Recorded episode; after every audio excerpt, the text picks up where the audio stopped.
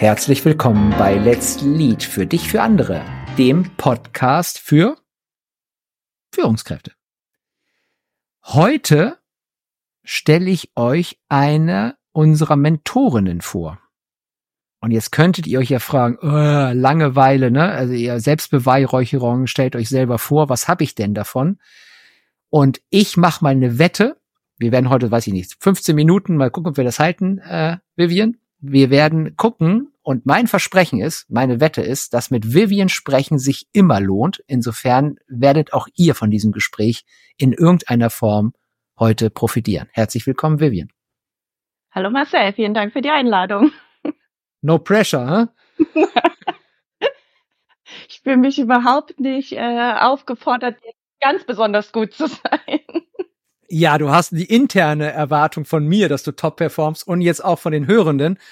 Aber das zeichnet ja die Let's Lead Mentorinnen auch, dass sie unter Druck herausragend gut performen. Also, wir wollen euch heute die Vivian vorstellen. Warum? Weil es damit auch einhergeht, wie ticken wir als Let's Lead, wenn wir mit Klienten und mit Firmen und mit Teilnehmern arbeiten. Also es gibt euch ein gutes Bild und wird euch vermutlich ein paar andere Winkel geben, wie wir an Wertschöpfung und Persönlichkeitsentwicklung und Organisationsentwicklung rangehen. Aber in diesem Falle aus der Sicht von Vivian.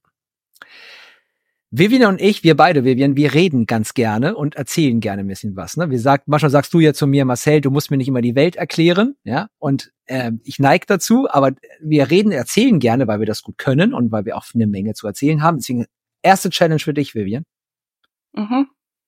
30 Sekunden, wenn ich auf den Knopf drücke, hast du für eine erste schnelle Vorstellung. Und nach 30 Sekunden werde ich dich stoppen. Ich gebe dir den Finger hoch nach 20 Sekunden, dann weißt du, was noch 10 und dann hören wir auf. 30 Sekunden. Wer ist Vivian Ma? Und los. Äh, Vivian kommt aus äh, Leipzig. Ich bin in Leipzig geboren und ich liebe Leipzig. Ich bin kreative Innovatorin und die hat sich rausgebrochen in einer Verwaltungskarriere. und das, was nicht auf LinkedIn steht, ist, dass ich Speedreading äh, beherrsche und äh, Wanderevents mit 50 plus Kilometer laufe. Und äh, außerdem bin ich Kommunikatorin in 1 zu 1 Mentorings und in Workshops. Und jetzt muss ich bald aufhören, weil 30 Sekunden rum sind. Hättest du nicht gedacht. Mega, wie kurz 30 Sekunden sind da, ne? Du hast gesagt, Vivian, dass du Speedreading kannst. Das wusste ich nicht. Mhm. Hast du das gelernt? Also ich denke, ich habe ähm, irgendwie ein Talent dafür äh, schon gehabt, als ich ähm, meine Schulzeit bestritten ähm, habe und auch mir diverses ich würde sagen, Wissen und äh, verschiedene Dinge beruflich angeeignet ähm, habe. Ich war immer diejenige, die nicht mit jemandem zusammenlesen konnte, weil sie sehr schnell die Seiten durch ähm, hatte. Und weil ich eben Innovatorin ähm, in mir drin äh, bin und sehr kreativ, habe ich äh, schon immer mir Bücher ähm, nicht als erstes inhaltlich von Seite 1 bis die letzte Seite durchgelesen, sondern zum Beispiel einen Überblick über das Inhaltsverzeichnis, gerade in Sachliteratur, ähm, verschaffen, äh, verschafft, damit ich verstehe, was der Autor quasi von der Struktur her möchte und wie er denkt. Und äh, dann ähm, habe ich äh, sozusagen also ein bisschen auch trainiert, äh, quasi Texte quer zu lesen, um den Sinn zu erfassen, um dann zu schauen, wo möchte ich tief ähm, reingehen. Äh, und das führt dazu, dass wenn ich jetzt Romane äh, lese, mein Mann über mich äh, schmunzelt, weil ich vielleicht so 10 bis 15 Sekunden für eine Seite brauche. Siehst du, dieser Podcast hat schon einen weiteren Nutzen ich werde dich bei unserem nächsten Termin, möchte ich gerne dich bitten, Vivian, dass du mir ein bisschen zeigst und hilfst, ob ich ein bisschen schneller lesen kann, weil ich bin ja wissenshungrig und äh, lese vermutlich ganz schön langsam. Da können wir noch mal tiefer einsteigen. Ja, mach mal. Gut, jetzt haben wir bei Let's Lead einen Begriff, der äh, irgendwie bekannt ist in der Führungswelt und irgendwie, glaube ich, nicht immer klar definiert ist. Und das ist der Begriff Mentoring wir nennen das ja bewusst nicht Coaching oder Training oder Beratung, sondern das, was wir mit Teilnehmenden eins zu eins vor allem in der Arbeit machen, nennen wir Mentoring. Magst du mal deine Definition, dein Verständnis im Rahmen von Let's Lead von was ist denn eigentlich ein Mentoring? Also Ich äh, mache mal ein bisschen äh, eine Verbindung auf zu meiner eigenen persönlichen ähm, Geschichte. Also ich habe ja in meinem Intro gesagt, äh, ich habe eine Verwaltungsvergangenheit, ähm, also im Sinne eines Angestellten-Daseins, äh, klassische Ausbildung, äh, Fernstudium, Weiterbildung. Also ich bin so über BWL, Psychologie zu Systemtheorie ähm, gekommen. Und ich habe auch freiberuflich, weil eben ich meine Kreativität ausleben wollte, ähm, eigentlich ab dem ich 22 war, äh, freiberuflich quasi gearbeitet und am Anfang aber sehr klassisch bin ich Coaching ähm, zum Beispiel, also habe ich Coaching-Sessions ähm, gemacht. Also so wie man das systemisch äh, lernt, einen Prozess zu bauen, wo Menschen zu Erkenntnissen ähm, kommen. Und äh, ich habe tatsächlich dieses Thema des Eins zu eins auch eine Zeit lang in meinem Berufsweg beiseite gestellt, weil als ich Systemtheorie kennengelernt ähm, habe, war ich voll auf dem Kurs, die Systeme sind wichtig und wir äh, brauchen Erkenntnisse und am besten ähm, Gruppen. Und eigentlich habe ich dadurch versöhnlich wieder ähm, gelernt, auch in eins zu eins ähm, Sessions einen großen Mehrwert ähm, zu bieten. Und das ist ein bisschen ausgeholt zu meiner Definition von Mentoring ich persönlich kann nicht mehr denken, ohne auf Systeme und Umfeld ähm, zu schauen und auch ganz klar mhm. zu differenzieren, was ja Organisationssoziologie, insbesondere Systemtheorie ähm, bringt. Und wenn ich mich aber an den eins zu eins ähm, Kontext ähm, begebe, dann ähm, tue ich quasi zweierlei auch als Mentorin für Let's Lead. Auf der einen Seite, ich würde sagen, das passt eher zu dem Coaching-Begriff, ähm, ich baue einen ähm, Reflexionsprozess, wo der Menti zu eigenen Erkenntnissen kommt, die entweder für den Menti persönlich, für sein Arbeitsumfeld, manchmal auch das private Umfeld Relevanz ähm, haben. Und das kann damit zu, zu tun haben, auch mit der eigenen ähm, Entwicklung. Und da mische ich mich nicht so sehr ein, denn das sind die Erkenntnisse, die der Menti hat. Und dann gibt's eben noch eine zweite ähm, Seite und die zweite Seite ist, ich stelle dem äh, Menti auch Erkenntnisse zur Verfügung, die auf Umfeld, auf Rahmenbedingungen, auf Möglichkeiten, auf Einflussfaktoren ähm, einzahlen und ähm, gebe äh, dem Menti so Denkimpulse. Und deswegen ist es für mich kein reines äh, Business-Coaching, äh, wo ich einen Prozess äh, baue und Reflexion ausschließlich ähm, anleite, sondern man könnte eigentlich äh, sagen, und so sage ich das auch meinen Mentis, ich bin wie so ein Kaugummi-Automat und da müsst ganz viel Kleingeld ähm, rein und dann kommt unten quasi das äh, raus, was auf die entsprechende Situation gerade passt. Entweder ein Reflexionsraum, ähm, da bin ich vielleicht eher coachib unterwegs, oder tatsächlich auch so ein Irritationsraum, wo ich Erkenntnisse, Challenges und ähnliches teile. Jetzt pack ich dich ja in die Schublade äh, Könnerin, Meisterin, High Potential, ne? sonst wär's ja nicht bei Let's ist ja klar. Ja. Und das bedeutet ja auch, dass Könnerinnen und Meisterinnen immer eine Auswahl haben. Also die haben immer meistens mehrere Optionen, weil Könnerinnen und Könner sind gesucht. Mhm und das weiß ich auch von dir, dass viele Menschen, Organisationen an dir ziehen und dich schon ne, Vereinnahmen haben wollten, mit dir zusammenarbeiten wollten und Co. Und es ist natürlich eine kokette Frage, also verzeih mir das, aber vielleicht für die Hörer wichtig, um zu verstehen, was Let's Lead auch ausmacht in Summe.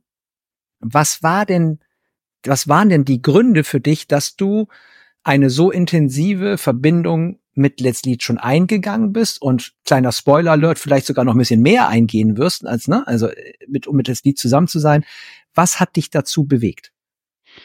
Also wenn ich es mal ganz runterbreche, äh, zweierlei. Das eine ist eine Art äh, zu denken, die mir sehr äh, nah ist. Also ich habe ja gerade eben schon berichtet über meine eigene Reise, über BWL, Psychologie, verschiedene Denkansätze und eben Organisationssoziologie. Ähm, und für mich war immer klar, dass ähm, wenn wir auf die Welt schauen, vor allem beruflich, ob jetzt einzeln oder als ähm, Gruppen, dass wir dann äh, so also quasi als Menschen eine Fähigkeit entwickeln müssen, die äh, wir ja auch bei Let's Lead multiperspektivisches oder mehrdimensionales ähm, Denken und Betrachten ähm, nennen. Also immer mit dem Ziel, zu einem klugen nächsten Schritt ähm, zu kommen.